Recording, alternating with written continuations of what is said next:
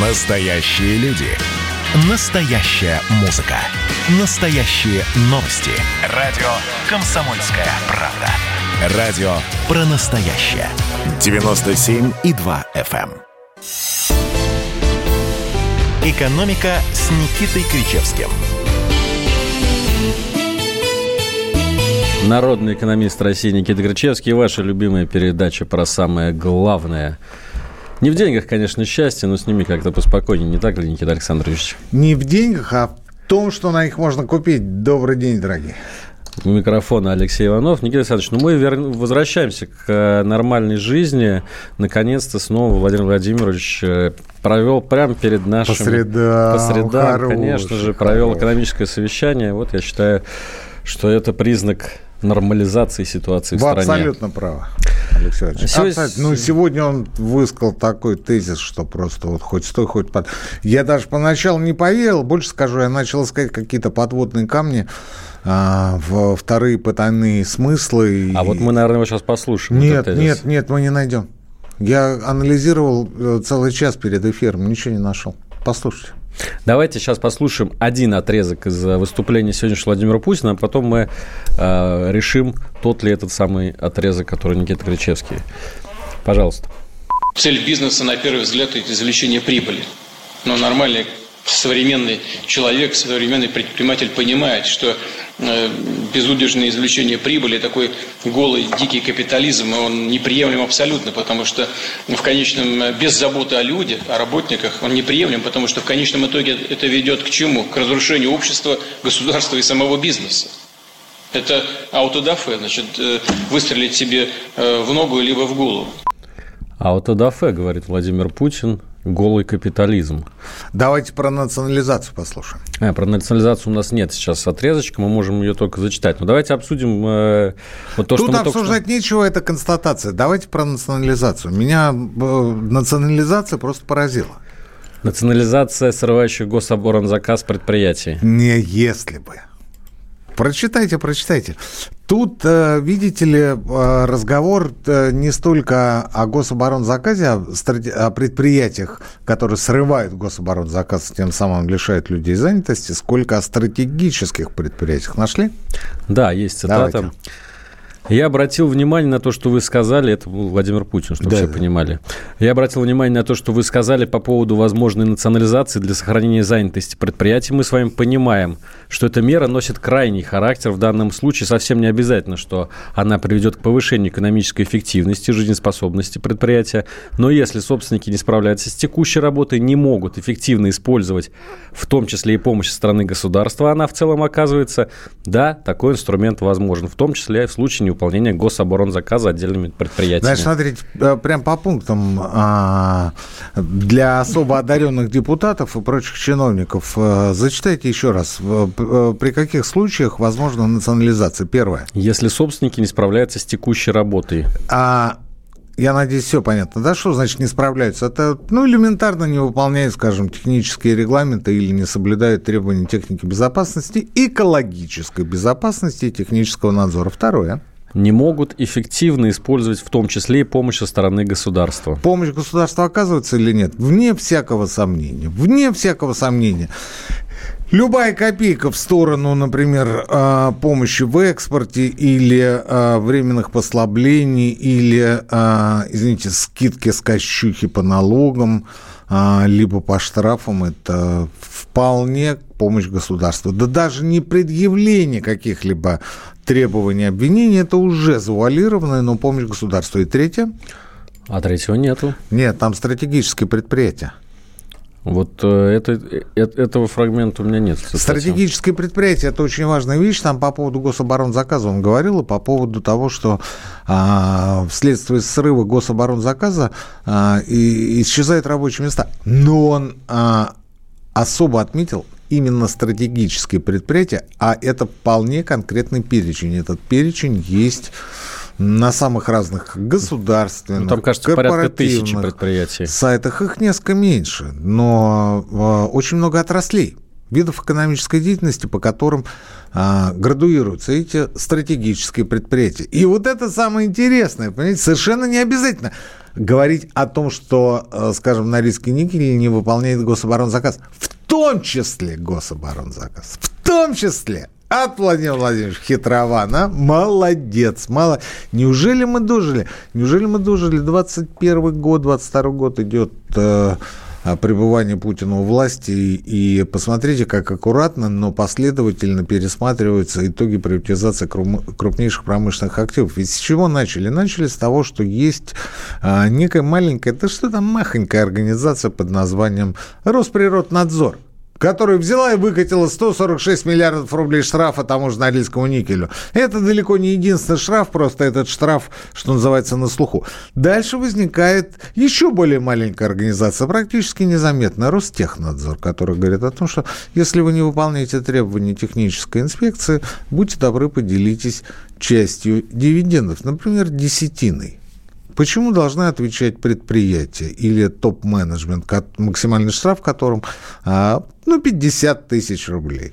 Ни о чем. Они зарабатывают 2-3 миллиона в месяц, это только легально. А давайте-ка попробуем а, пощипать собственников, потому что без собственников не обходится ни одно ключевое решение – в бизнесе, естественно, собственники в курсе того, что происходит на их предприятиях. Не надо говорить о том, что мы в этот момент были на яхте в Средиземноморье, мы отдыхали а, в Эмиратах, мы работали в Лондоне. Это, собственно, ваше, а, ваше право, ваша ответственность и то, что отягчает ваше положение. Именно что отягчает. Если вы являетесь собственниками, не следите за тем, а, что происходит на вашем предприятии, ну какие же вы тогда собственники? И, наконец, сейчас Путин начинает говорить о национализации. В общем и целом национализация – это первая ласточка, это первый блин, который а, когда кому, когда не очень кому, а когда получается на отмышь. Вот в данном случае я вижу, что он получается на отмышь, и да что там, Алексей Валерьевич, очередь среди бывших олигархов у Кремля еще не нарисовалась? Вы там по монитору не видите? По монитору не вижу, давно там не был. Но я хочу сказать, что вот я это совещание посматривал сегодня, и там же Шмаков дискутировал, который да. глава вот этой Федерации профсоюзов, и речь-то, собственно, шла в этом диалоге не о окончательной национализации предприятий, не а о национализации, потом санации, потом передаче ну, в общем, повторной приватизации. Вовсе не обязательно. Вовсе не обязательно, потому что а, стратегические предприятия, на то они и стратегические, что совершенно не обязательно они должны принадлежать каким-либо частникам. А если же а, кто-то из нынешних собственников стратегических предприятий скажет, что, вы знаете, а, мы по собственной инициативе добровольно собираемся передать э, наши активы в собственность государственной милости, просим, это вовсе не означает, что дальше, через какое-то время, через казну они будут перераспределены абстрактным Ротенбергом. Ни в коем случае. Они могут оставаться в собственности либо в преобладающей собственности государства. Что есть преобладающая вот, э, собственность? Роснефть, Газпром, Аэрофлот. Список можно продолжать. Вы считаете, что формат госкорпорации намного более это эффективен? госкомпания. Ну, госкомпания. Госкорпорация – это Ростех, это Роснано, это Росатом, это АСВ, а, это несколько других организаций, и все они исполняют и выполняют совершенно отличные друг от друга функции, но они не имеют непосредственного отношения. Внимание, с чего начал Путин? К получению прибыли. Так вот, а, получение прибыли у госкорпораций по закону не является а, приоритетным а у а, госкомпаний? А, приоритетным видом, а, и видом или целью их деятельности. То есть получение прибыли не является целью деятельности госкорпорации. Госкомпания, оно, естественно, является, потому что это обычные коммерческие компании с какой-либо долей государства в собственности в имуществе. Ну, как вот в случае, например, с Аэрофлотом, это 51% акций. Все остальное – это Э, институциональные частные инвесторы. Это нормально. Это нормально, это нормально не только для России, это нормально для всего мира. Где-то больше, где-то меньше. А, например, э, в ненавистной проклятой Америке государство обозначает свою а, роль и свою значимость в экономике через распределение бюджетных средств. Вы страшно удивитесь, когда узнаете, что, например, у корпорации Boeing 55% их э, инвестиций – это средства э, федерального американского бюджета. Огромные деньги закачивает НАСА в компанию Илона Маска. Огромнейший, Это сумасшедший. фактически тот же самый гособоронзаказ. Сумасшедший просто. В данном случае гражданский заказ. Ну, гражданский. аналогично. А в а, таких а, странах, как, например, Португалия, Скандинавия, а, страны Ближнего Востока, я уже не говорю про Юго-Восточную Азию, про тот же Китай или а, про Австралию, Новую Зеландию. Например, там а, ну, практически все крупнейшие авиакомпании, все авиакомпании этих стран, национальные перевозчики принадлежат в той или иной степени государству. И здесь ничего плохого нет. Ни хорошего, ни плохого. Это только у нас граждане-либералы считают, что если все разделить и а, отдать поровну, то будет всем хорошо, и рынок все разрулит. Техно- те- Технологические аварии прекратятся, если это будет не частное предприятие, а С, госпредприятие. преобра- с преобладающей долей госсобственности? Да. Конечно. Конечно, прекратятся. Не полностью, потому что это э, технический процесс, и никто не застрахован от аварии. Ну, в- возьмите за сравнение свой автомобиль. Там обязательно что-нибудь сломается. Как бы хорошо вы за ним не ухаживали, как, как бы часто вы его не мыли, как бы регулярно вы его не заправляли. И даже как бы аккуратно вы не меняли резину зимнюю на летнюю. Все равно там какие-то а, неудачи, незадачи случатся. случатся. То же самое промышленное предприятие, которое состоит из сотен тысяч автомобилей. Мы, как и Владимир Путин, прощаемся с диким капитализмом. На этом моменте мы уходим на небольшую паузу, но через несколько минут снова в эфире Никита Крычевский, Алексей Иванов. Кто виноват и что делать, в нашей стране знает каждый. А вы попробуйте предсказать, что будет. Каждый четверг в 8 вечера по московскому времени главный редактор «Комсомольской правды» Владимир Сунгоркин делает прогнозы, как станут развиваться события. И у него это отлично получается. У нас очень сильная налоговая служба. Руководитель ее, господин Мишустин, это один из выдающихся управленцев. Ему бы возглавить правительство. Байден может победить с минимальным перевесом. И, скорее всего, они будут спорить, ходить в Верховный суд, доказывать. Карабах станет азербайджанской территорией, каковой она является по всем международному праву и, извиняюсь, по решениям, специальным решениям Организации Объединенных Наций. К лету исчезнет вся эта пандемия, и мы перейдем к нормальной жизни. И дальше я бы прогнозировал, будет огромный всплеск во всем, в экономике, в потреблении. Я предрекаю, что где-то уже к осени будет серьезный бум всего хорошего против всего плохого. Хотите знать, что будет? Включайте радиоприемники каждый четверг в 8 вечера по Москве. «Экономика» с Никитой Кричевским. Возвращаемся в прямой эфир. Никита Ну, Кричевский, вот Алексей Иванов Иванов. говорят, а давайте поболтаем по поводу задолженности иностранных государств перед Россией. Бангладеш нам Да, должен и- там какие-то космические какие-то деньги. безумные деньги. При этом это же деньги не живьем выданы, а это экспортные кредиты под строительство атомной электростанции. Я к тому, что а, Иванов предлагает, я машу руками гневно, и те, кто смотрит нашу трансляцию в Ютубе, они видят, что Здесь прямо резко упала температура поднялся ветер, потому что Крещевский слишком активно размахивал руками. А он может, между прочим, это сделать. Он может! Может, Ты понимаешь, может. да. Так вот, я почему, почему начал руками размахивать? Потому что, ну, обидно это, ну, обидно, это досадно, понимаете? А, дело в том, что мы пятый в списке по ведущих а, кредиторов развито развивающихся стран. Пятый. Первый Китай 149 миллиардов, вторые мы там не принципиально сколько. Дело не в этом, дело в том, что Китай заранее э, перед тем, как предоставить деньги, определяет для себя э, механизмы сатисфакции в том случае, если кредит не вернется. А кредит очень часто не возвращается. Иными словами, Китай что-то под себя забирает. Какие-то потоки, какие-то решения, как контроль над какими-то территориями. Порт может забрать. А, м, контроль над тем же портом или над... э, Железной дорогой. желез- да. Совершенно, совершенно любые э, аспекты, может быть, контроль над всей инфраструктурой. Я к чему? Я к тому, что а, сегодня Китай за относительно небольшие деньги является, не сказать, чтобы собственником, но распорядителем значительной части Африки. И вы не можете принимать и какие-то решения проводить э, свободолюбивую демократическую по-российски политику в э, африканских странах без согласования ее с Китаем. Хотя формально, формально Китай никаким собственником или никаким колонизатором африканских государств не является.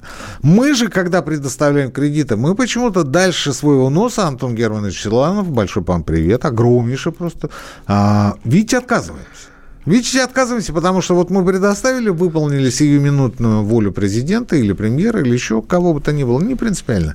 И на этом забываем. И на этом забываем. А когда возникает вопрос о возврате, мы говорим, а где деньги? Она говорит, а мы не можем. И мы такие, ну ладно, мы подождем, ну что. А в этот момент Китай на всех парах обходит нас по большой дорожке, как господин Барзаковский в 2004 году на Олимпийских играх в Афинах. Ничего себе Иванов, вы вспомнили. я знаю, даже такое вы не поверите. Да, я смотрел этот финал, прекрасный. Да, его метров. показывают постоянно, потому что это предмет для гордости всей Российской Федерации, всех граждан Российской Федерации. Я уже не говорю о тех гражданах Российской Федерации, которые смотрели зимние Олимпийские игры в Сочи, ну не будем о грустном. Знаете, возможно, мы просто многого не знаем. А Вдруг неожиданно Бангладеш возьмет да и вступит в таможенный союз. Ну, там в Евро... атомная в Евро... электростанция. Ну, а мы, да. мы, мы, точнее, Росатом возводит там атомную электростанцию, и деньги а, выдаются не живьем, а под стройку. То есть это экспортный кредит. А, но в любом случае Бангладеш будет нам должен. Будет нам должен. Но а Китай же как себя ведет? Первая просрочка хоть на одну секунду, и в силу вступает доп. соглашение. А у нас такие доп. соглашения есть, Антон Германович, мы снова к вам.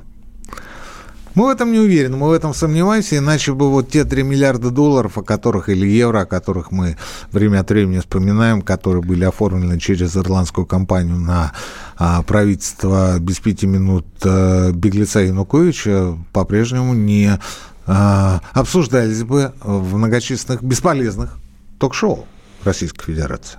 Там очень интересные страны, кстати, которые нам больше всего должны. Ну, Беларусь. Беларусь. Беларусь – это братский народ. Мы все понимаем, мы поддерживаем благосостояние а, наших братьев.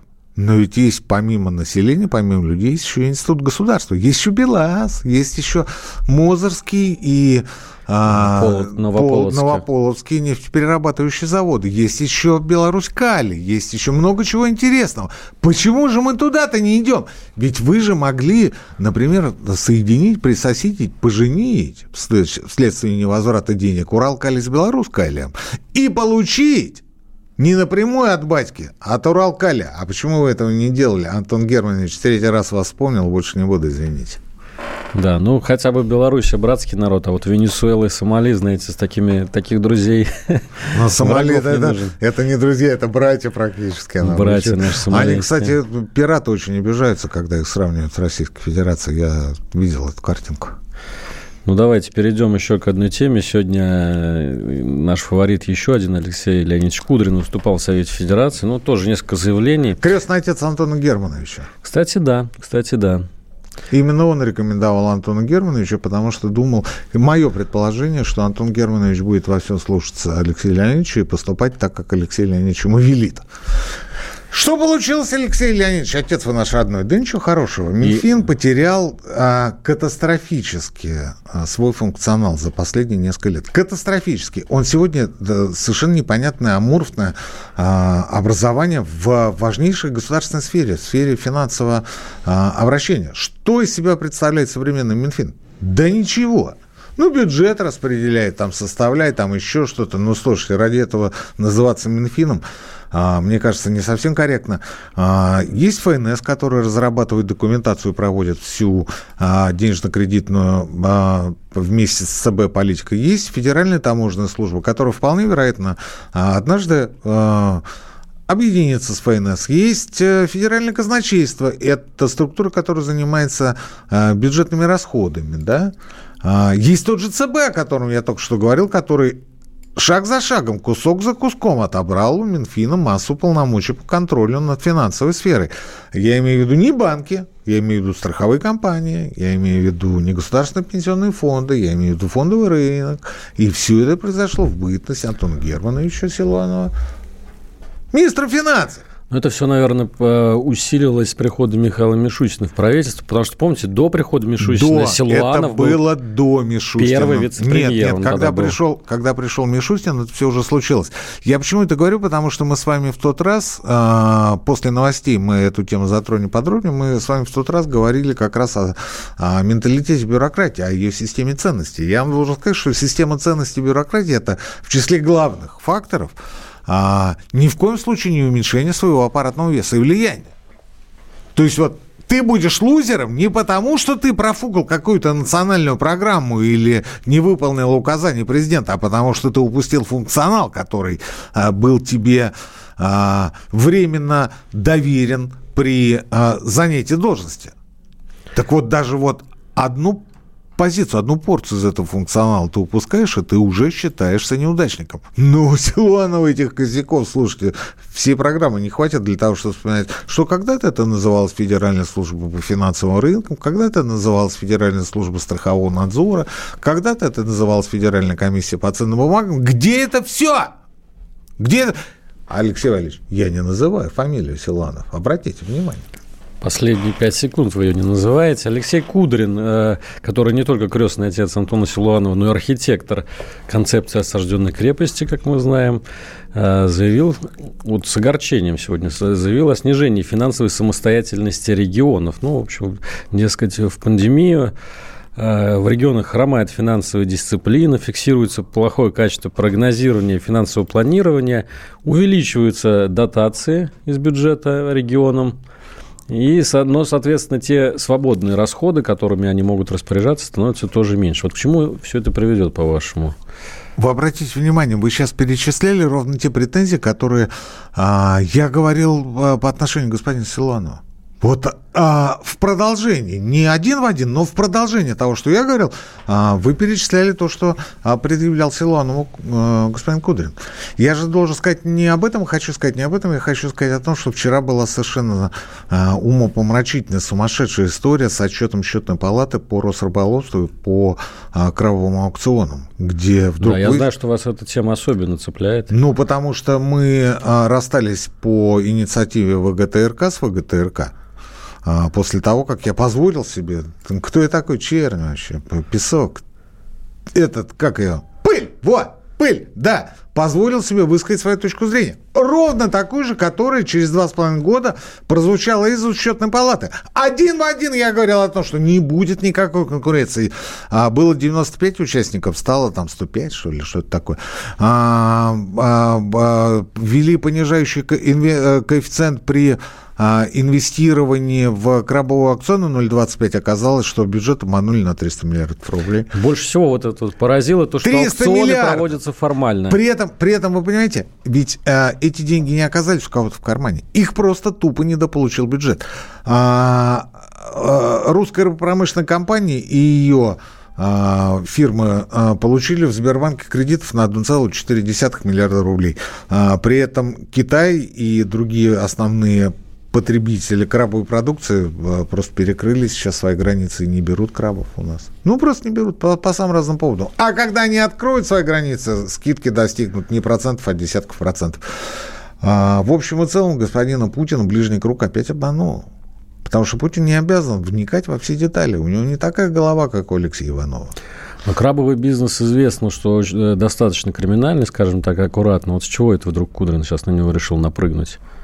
Может быть, действительно будут защищать? Ну, вы знаете, вы знаете, когда а, бросается буквально в глаза то, что а, квоты распределялись за бесценок, а бюджет не получил 300 миллиардов. Но мимо а, этого пройти не может даже счетная палата при всей ее независимости и неангажированности. Друзья, у нас сейчас перерыв на новости. Я напомню, плюс семь девять шесть семь двести ровно девяносто семь ноль два. Сюда мы ждем ваших сообщений, а читать их будем уже во второй половине передачи. Уходим на новости, как я уже сказал. Алексей Иванов, Никит Кричевский. Значит, я самый первый вакцинировался, поэтому меня спрашивают. Поехали, напились и давай, значит, все. Нет больше СССР, мы создали Содружество независимых государств. И скорее хозяину, Бушу, старшему президенту США звонить. Назначьте везде русских, и многонациональные регионы были бы довольны. И дайте больше прав регионам и больше прав предприятий. Итоги с Жириновским. Каждую пятницу на радио «Комсомольская правда». Владимир Вольфович клеймит злодеев, с оптимизмом смотрит в будущее и общается со слушателями. 9 часов вечера по московскому времени. Я все могу сделать. Запросто наведу порядок. «Экономика» с Никитой Кричевским. Ваша любимая передача об экономике прямо здесь и сейчас на волнах радио «Комсомольская правда». Никита Крычевский, Алексей слушатель, Иванов. Слушатель Алексей, Алексей Майоров э, рекомендует нам с вами не трогать бухгалтера, он работает как может. Интересное мнение. Не стреляйте в пианиста, напомню, было в оригинале. Быстро, быстро, очень быстро. Нет, там оригинал был другой, там оригинал был с топером связанный. Ну, не суть. А. Мы, а, господин Майоров, мы а, больше не будем прикасаться к святой фигуре бухгалтера Силуанова. А у нас э, вот другой наш слушатель из Ставропольского края, правда, не подписался, как его зовут, просит вас прокомментировать э, одно сообщение. Анонимки не читаем, Алексей Валерьевич. Так вот он э, антискреп цитирует, телеграм-канал. А что это такое? Телеграм-канал Телеграм... антискрепа? Да, какой-то довольно интересный, Что кстати. значит какой-то? Иванов, бросайте микрофон. Я сейчас буду требовать сатисфакция. Хорошо. Телеграм-канал Никиты Крачевского «Антискреп» цитирует наш слушатель э, сообщение о том, что золото потеряло в цене 11%, а Минфин э, собрался инвестировать часть ФНБ на наше национальное благосостояние в золото. И вот э, Никита Кричевский посредством своего телеграм-канала тут изволит... Антискрепа. Антискрепа. Изво, изволит, изволит сумлеваться. А, мол, как это, Силуанов ни одной крошки... Опять Силуанов. Ни одной крошки мимо рта не пропустит. А государство в лице некоторых высших чиновников любит помогать сырьевым фаворитам, пишет Никита Кричевский. А наш слушатель из Ставрополя просит пояснить, что это вы имеете в виду. Конкретно, Такое... конкретно под чем? Ну, пока конкретно под давайте вот по этим... пунктам, давайте рассмотрим пост в телеграм-канале «Антискрепа» в деталях. Александр. Золото потеряло в цене более 11%. Пока потеряло в цене, пока 11%. А я вот считаю, что оно вверх пойдет, нет? А, дело в том, что а, в, в чем а, прелесть а, Телеграма? В том, что вы можете вставить в свой пост гиперссылку, нажав на которую просто пальчиком, просто пальчиком, не обязательно большим, можно мизинцем, вы попадаете на первый источник. Так вот, в первые источники сразу несколько экспертов более профильных по сравнению с нами – Алексей Валерьевич. Ну, не с вами, а со мной в первую очередь, конечно. Вот. Они говорят о том, что а, нынешние позиции там, в 1700-1800 долларов за тройскую унцию это далеко не дно, а дно, скорее всего, будет на уровне а, ниже 1000, даже 500 долларов, на уровне 1450 1400 долларов за унцию. Иными словами, торопиться с вложениями в а золотые слитки сейчас нельзя ни в коем случае. Почему господин Силуанов а, так ревностно, а, так ревностно пробивает нормативную базу по размещению части средств ФНБ в а, золотые активы? Мне рациональными мозгами понять это сложно. Ну, потому что все говорит за то, что сейчас к золоту нельзя подходить ни в коем случае, но это ровно то же самое, что подойти к юаню, только это будет еще быстрее. Сегодня вложил, завтра золото упало. Ну и послезавтра тебя вызовут на ковер, ты скажешь, ну не смогла я. Это рынок. Э, Владимир Владимирович, что я мог сделать? А, спасает одно, спасает одно, спасает тот человек, с которого мы начали сегодняшнюю программу. А, дело в том, что вот те крошки, на которые рассчитывает господин Силуанов из Фонда национального благосостояния, оттуда не выйдут без личного согласия президента Российской Федерации. Это нас спасает. Вот видите, я крайне далек от восхваления господина Путина. Крайне далек. Я готов предъявлять ему сегодня, завтра, ежедневно, по часу в день. Дайте только мне свободную трибуну микрофон. А, но в данном случае, как во многих других, я абсолютно полностью с ним согласен не Силуановских это полномочий дела. Если Силуанов а, за годы а, своей работы министром финансов смог разбазарить практически весь функци- функционал, который был присущ старому Минфину, который набрал господин Кудрин, будучи министром финансов и вице-премьером, то что говорить о размещении средств ФНБ, господин Силанов? Ну, вы знаете, не по шапка, при всем к вам уважение. Всем как уважение. И плюс ко всему, я подозреваю, я подозреваю, что есть у вас какая-то а, договоренность э, с золотопромышленниками, золотодобытчиками, которые, э, понимая, что с реализацией добытого золота возникают определенные проблемы, тем более по тем ценам, которые были в прошлом году, это было 2000 долларов и выше, а, они пытаются пробить себе дорогу к деньгам средств фонда, э, к деньгам фонда национального благосостояния. Вот. И, опять же, я предполагаю, это мое личное мнение, которое ни в коем случае не совпадает с мнением редакции холдинга «Комсомольская правда». Я вообще не понимаю, кто меня допустил до микрофона. Есть что-то у вас общее, какая-то вот это неразлучная дружба, что ли? Может быть, вместе в фитнес-клубе занимаетесь? Не знаю. Не знаю. Вы скажите, с кем? Не, не с редакцией же «Комсомольской правды». Я про Антона Германовича и про золотопромышленников. Есть такие фитнес-клубы, наверняка, где тусуются есть. министры финансов. Я знаю, как он называется, но я не, не будем буду, делать рекламу. Не буду говорить об этом, да, потому что, а, потому что там помимо а, Силанова и золотопромышленников, там тусуются еще всяко разные криминальные элементы с охраной. Причем охрана там, на секундочку, не с а, кулаками, как добро, которое должно быть с кулаками, а, а но со стрелковым оружием. Так, на секунду. Какие ужасы вы рассказываете. Почему? Потому что это правда жизни. Сегодняшний день. Страшно жить. Никита Александрович, пора выполнять обещания, которые мы дали на прошлой передаче. Помните, вы обещали да, да, да. прочитать нам э, небольшую минут да, не 40. Алексей Лекцию а, смотрите, бюрократах. Смотрите, э, смотрите, мы, мы, а, мы э, неделю назад говорили о том, почему Кричевского нельзя пускать во власть. Не потому, что он... А, и даже не поэтому. А потому, что он ученый. А потому, что да. Так вот, выполняя э, ваше, э, собственно, неформальное поручение, господа слушатели, я написал цел, целый текст, который опубликовал э, позавчера в одной из федеральных газет. И ссылка на этот текст есть как раз в телеграм-канале Антискрепа. А, опередил, молодежь. Она, ты ну, надо было пободрее сказать. Все правильно. Антискрепа. Антискрепа. За понедельник. За понедельник. Тыкните, Нажмите, кликните и получите текст. Здесь же, здесь же мы сегодня так или иначе говорим о том, что а, у бюрократии главный принцип это не расплескать, не растерять те полномочия, ту фактуру, те возможности, тот потенциал, которым она, который она располагает. Но это не единственный, а, не единственный актив, не единственная капитализация бюрократии. Бюрократия сегодня занята, да она и 150 лет назад была занята тем же самым, а, Работа в группе или в группировке, не принципиально в данном случае. Вы понимаете, о чем я говорю. То есть есть некая команда, вы должны стать ее членом. А, во всем руководствоваться принципами. Это команда или это каста, опять же, называть как хотите, вызубрить и э, публично применять э, сословную лексику, и риторику.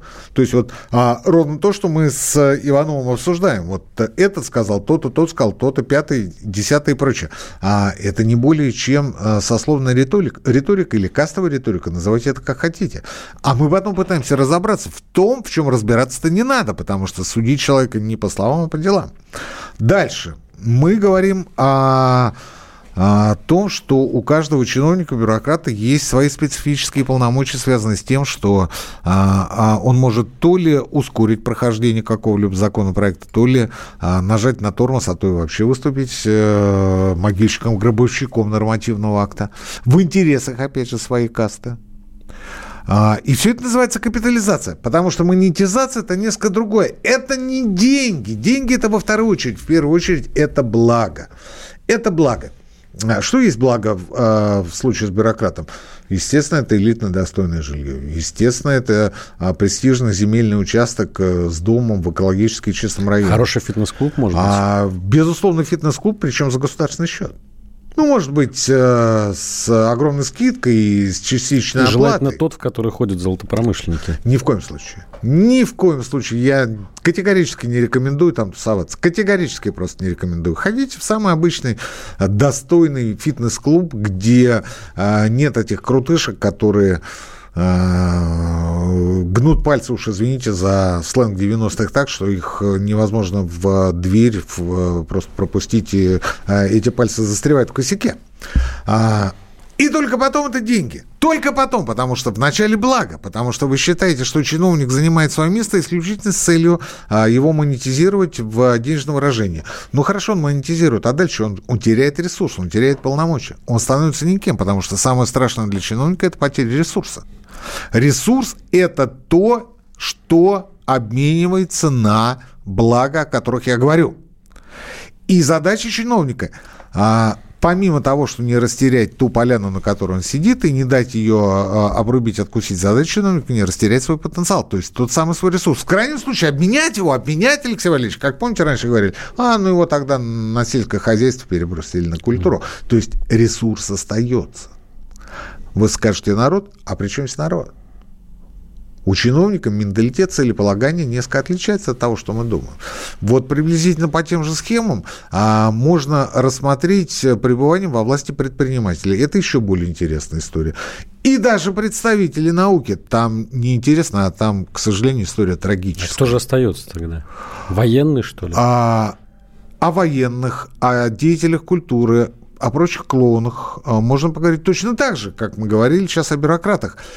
Я рекомендую вам открыть телеграм-канал «Антискрепа», посмотреть за понедельник публикация, кликнуть и ознакомиться. А уж потом, если возникнут вопросы, мы с вами с удовольствием поговорим. Там, кстати говоря, приводится приводится способ, как а, интенсифицировать, интенсифицировать активизировать э, работу госаппарата. Ну, вы с ней ознакомитесь, когда прочитаете. Никита Александрович, уходим на паузу. Всем привет, я Олег Кашин, где-то в глубинной России, Эдвард Чесноков.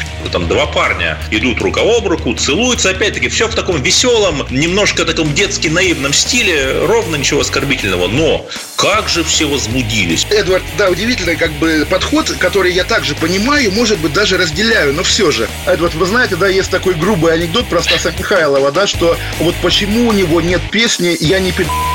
Ну, слава богу, что отдел полиции вроде как начал проверку. Отдельная тема с Олегом Кашиным и Эдвардом Чесноковым. На радио «Комсомольская правда». По будням в 9 вечера по Москве. Да, за речь ненависти, но это-то другие речи ненависти. А вот этим речам ненависти и можно речь ненавидеть, понимаете? «Экономика» с Никитой Кричевским – Выходим на финишную прямую. Кричевский Иванов. И у нас небольшой подарок для вас, радиослушатели. Сейчас вот прям до конца передачи будем ваши вопросы зачитывать. Я вот что обсуждать. хочу сказать, Алексей Валерьевич. Про фитнес заговорили, и вспомнилось, вы говорите, вот надо там, где золотопромышленники. Ни в коем случае. Ни в коем случае. А, я много лет а, посещал World Class Олимпийский. Я делаю ему рекламу по той простой причине, что его уже нет и нет уже больше двух лет. Его разрушили вместе со спорткомплексом Олимпийским, поэтому я могу говорить хоть тысячу раз World-класс Олимпийский, и от этого ничего не изменится, потому что в этот клуб никто не придет. Нас всех распихали по разным клубам. Но, слушайте, там была шикарная атмосфера, шикарная компания. А, туда захаживал, постоянно причем, а, Нахим Шифрин. Вы можете посмотреть в Фейсбуке фотографию на его 65-летие, нашу с ним совместную. А, Андрей Малахов, Валерий Сюткин а, из а, таких топовых звезд. А, а Максим Галкин. Много других э, интересных ребят, с которыми можно было пообщаться совершенно спокойно, потому что железки-то одни и те же двигаем. Там а, были чиновники, да, там были чиновники, но они ничем не отличались, потому что, вы знаете, а, фасон трусов, трусов у всех одинаковый. Абсолютно. Вот вы не поверите, Алексей Валерьевич. Ну, Верю. Это, это реально так. Верю и даже майки плюс-минус одинаковые, вы понимаете? И их носят на выпуск. И даже кроссовки с кедами, и те. И только потом я начал узнавать от тех людей, с которыми за много лет мы а, сдружились, что этот был, оказывается, крутым банкиром, а, этот а, чуть ли не второй человек в госкорпорации, а а этот а, занимался там какими-то там прочими вещами, понимаете, а этот из Следственного комитета, а этот из Генпрокуратуры. А погон на футболках не было. И лампасов на трусах тоже. И в гробу карманов нет. Никита Александрович, давайте вопрос Вы понимаете, что дело? Вы понимаете, что дело? И тут, и тут вы мне предлагаете, и тут вы мне предлагаете, а иди вот этот World Class или фитнес-клуб, извините, да, а, там, где золотопромышленники. И я, и я говорю, а там люди с автоматами их стерегут. Что делать-то? А если, не дай бог, заденешь на а, дорожке в бассейне, тогда что? Последний день посещения клуба? Нет уж. Радиослушатель Вадим у нас э, интересуется, почему в Совете директоров российских госкомпаний сидят бывшие канцлеры Германии, министр иностранных дел Австрии. Они вообще в прибыли Ну, Вадим, это, заинтересованы? слушайте, это абсолютно, абсолютно а, тривиальный вопрос и такое же тривиальное объяснение, потому что они являются а, агентами, агентами влияния этих госкомпаний а, на рынках Западной Европы. Поэтому у тех э, госкомпаний, где сидят э, бывшие канцлеры и министры иностранных дел, э, как правило, нет проблем с прохождением их нормативных актов, их предложений, их инициатив, их реализации, в конце концов. Ведь это же не просто, скажем, подключить трубу какого-то НПЗ, это, например, приобрести еще какой-то актив. И вот здесь помощь лоббиста – а это член совета директоров, поистине незаменимо, потому что а, порядок он везде одинаковый, что в России, что в Западной Европе. Еще один вопрос. Наших слушателей очень почему-то интересует ситуация на фондовых рынках, в частности, в Китае и в США. Вот почему... У меня вопрос. Алексей Валерьевич, я не буду отвечать. А у меня вопрос. С какой целью вы интересуетесь? Вы хотите сыграть на фондовом рынке Китая или США? Вот ради чего? Вот ради чего? Вы хотите поставить крест на своей обычной, нормальной, спокойной жизни, там, где все более-менее расписано, и потрепать себе нервы, так слушайте, есть масса других способов. Совершенно не обязательно выходить на фондовый рынок Китая или США для того, чтобы профукать свои деньги. Не выходя э, из своей квартиры в столице или в любом другом городе, вы это можете сделать с не меньшим, а даже с большим успехом. Вопрос о золоте. Где кидок ждать от Силуаны? Что значит, э, что получит народ от э, вот этого инвестиций в ФНБ? Есть э, такой э, горе-аналитик э, по фамилии Х. Прям такая фамилия? Из букв. Х. А, он несколько лет назад, даже не несколько лет назад, а лет 10 назад предсказывал золото по 2500 долларов за унцию. А, тогда золото подходило к 1750 долларов. И он говорил, да покупайте будет 2500. Мне потом звонили те, кто купился на этот горе-прогноз этого горе-человека. Понимаете? И а, они не предъявляли, конечно, они просто горько сетовали. Они говорили о том, сколько они потеряли. Поэтому у меня к вам огромная просьба. Ну, слушайте, не играйте вы в фондовое казино. Вам что Путин сказал в начале программы? Хватит уже дикого капитализма. Нет, мы еще хотим. Мы хотим стрелять себе в ногу. Да. И, и делать аутодафе. И делать аутодафе. Аутодафе цвета. Красивое слово. Вот еще один вопрос. Ну, там еще харакири, там еще много чего. Продолжит, ну, такой с подвохом вопрос. Продолжит ли Эльвира Набиульна ездить в МВФ, если начнется ревизия приватизации? А чего вы решили, что она ездила в МВФ? Вообще зачем куда-то ездить? Физически при а, нынешнем уровне информатизации, компьютеризации, информационных технологий, включи компьютер, включи Zoom или Skype, и вот уже оказался в штаб-квартире МВФ. Слушайте, все разговоры о том, что мы зависим от МВФ, мы являемся их э, вассалом или э, мы во всем вынуждены их слушаться, это разговоры э, совершенно недалеких людей, которые ловят хайп на э, подобного рода высказывания. Они просто, они просто вам говорят то, что вы хотите услышать. Вот вам хочется, чтобы а, мифическая власть зависела, например, от проклятой мировой закулисы. У меня тут же возникает вопрос. Скажите, а Путин тоже? Путин тоже причастен. Ведь он же назначал Набиуллину. А депутаты Госдумы, которые проголосовали за ее кандидатуру, они тоже все повязаны МВФ и а, международной жидомасонской ложей. Согласитесь, но это бред. И вы, тем не менее, на протяжении уже многих лет, десятилетий, пребываете в уверенности, что, а, ну понятно, все, да мы все знаем, там мировая закулиса, там МВФ. Следующий вопрос. Вот следуя вашей логике, Никита Александрович, нужно ввести в «Газпром» сына или кого-то из родственников Байдена. Ну, сын Байдена, как мы знаем, на Украине завязан. Он уже занят немножко. Если бы это было можно сделать, и если бы в Америке правила позволяли, то это было бы давно сделано.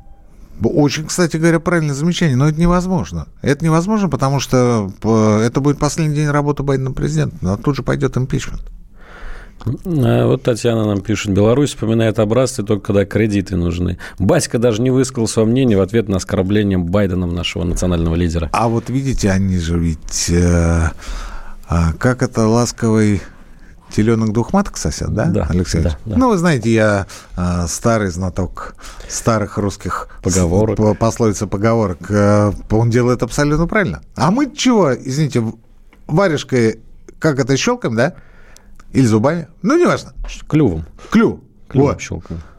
Опять фамилию Силанов скажете? Нет уж.